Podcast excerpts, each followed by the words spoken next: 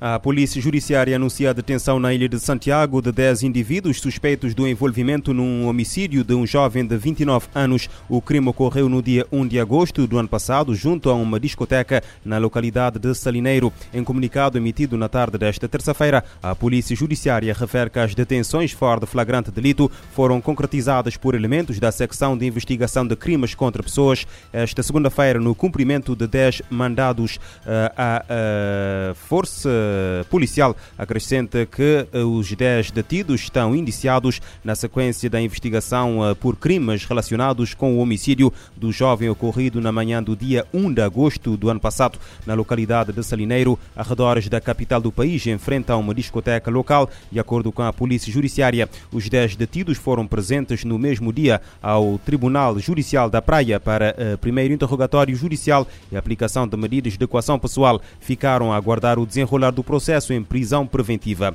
Em São Vicente, o tribunal decretou prisão preventiva a um dos três indivíduos detidos na última sexta-feira, na sequência da apreensão de 81 quilos de cannabis e uh, um fuzil de assalto de 9 milímetros no cais de cabotagem do Mindelo. De acordo com a informação avançada ontem pela PJ, os outros dois indivíduos ficaram a, a guardar o uh, processo em liberdade, mas estão obrigados a apresentar-se uh, periodicamente às autoridades e uh, estão proibidos de sair do país. A apreensão da droga e da arma foi feita numa embarcação proveniente da ilha de Santiago.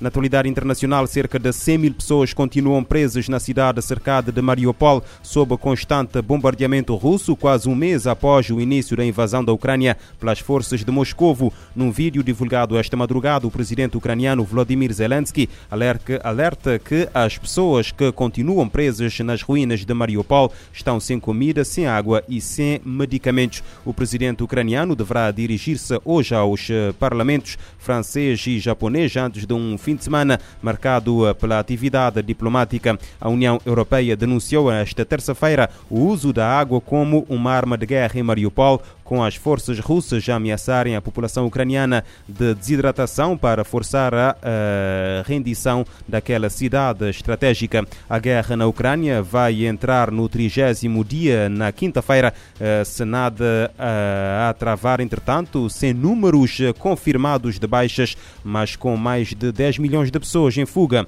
e imagens de morte e destruição. Após meses de tensão na fronteira comum, a Rússia invadiu a Ucrânia na madrugada de 24 de fevereiro perante o horror da população ucraniana e a incredulidade e uh, indicação, uh, indignação, aliás, da generalidade da comunidade internacional. Desde então, sucederam-se bombardeamentos, morte, destruição e desespero, mas também solidariedade e reforço de alianças no Ocidente, tanto na União Europeia como na organização do Tratado do Atlântico uh, Norte, a NATO. Ninguém sabe ao certo qual é a situação atual na Ucrânia. As duas partes acusam-se mutuamente de atrocidades, reclamam vitórias e conquistas e anunciam números de mortos e feridos, mas falta uma verificação independente.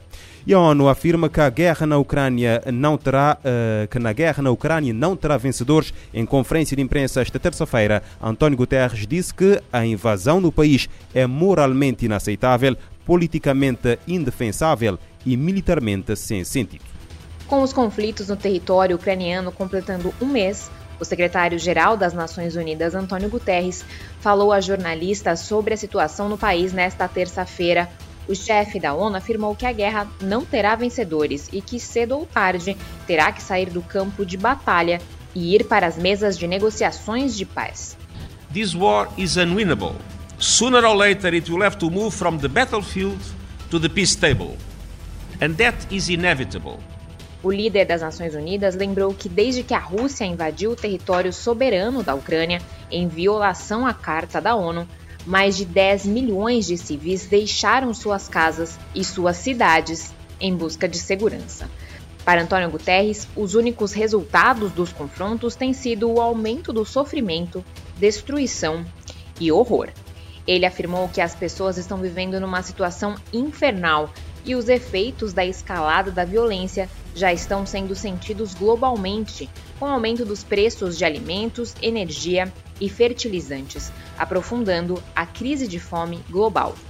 Ao fazer mais um apelo pelo fim da guerra e dar uma chance à paz, ele questionou quantas mais cidades terão de ser destruídas e vidas perdidas para que cessem os ataques. De acordo com o secretário-geral da ONU, a continuação dos ataques contra a Ucrânia é moralmente inaceitável, politicamente indefensável e militarmente sem sentido. Da ONU News em Nova York, Mayra Lopes. Para o secretário-geral das Nações Unidas, o conflito na Ucrânia terá de passar à negociação de paz cedo ou tarde.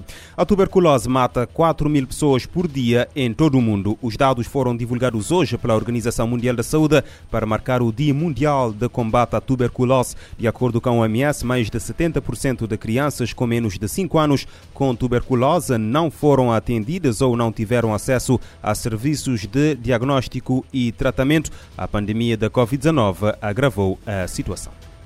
A Organização Mundial da Saúde marca o Dia Mundial de Combate à Tuberculose, pedindo por investimentos e esforços contra a doença e anunciando novas recomendações para o gerenciamento da infecção entre crianças e adolescentes. Com aumento de casos pela primeira vez em décadas, a OMS afirma que em 2020 os dados apontavam que 63% dos menores de 15 anos infectados pela bactéria não foram atendidos ou não tiveram acesso a serviços de diagnóstico e tratamento. Entre crianças de até 5 anos, a proporção sobe para 72%.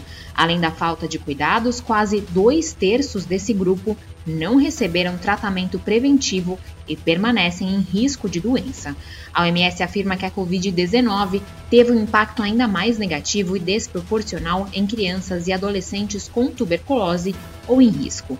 O motivo foi o aumento da transmissão da doença, somada à baixa procura de cuidados e acesso a serviços de saúde. Assim, no Dia Mundial de Combate à Tuberculose, a agência faz um apelo para que os países retomem o acesso aos serviços e investimentos para a doença que foram interrompidos durante a pandemia.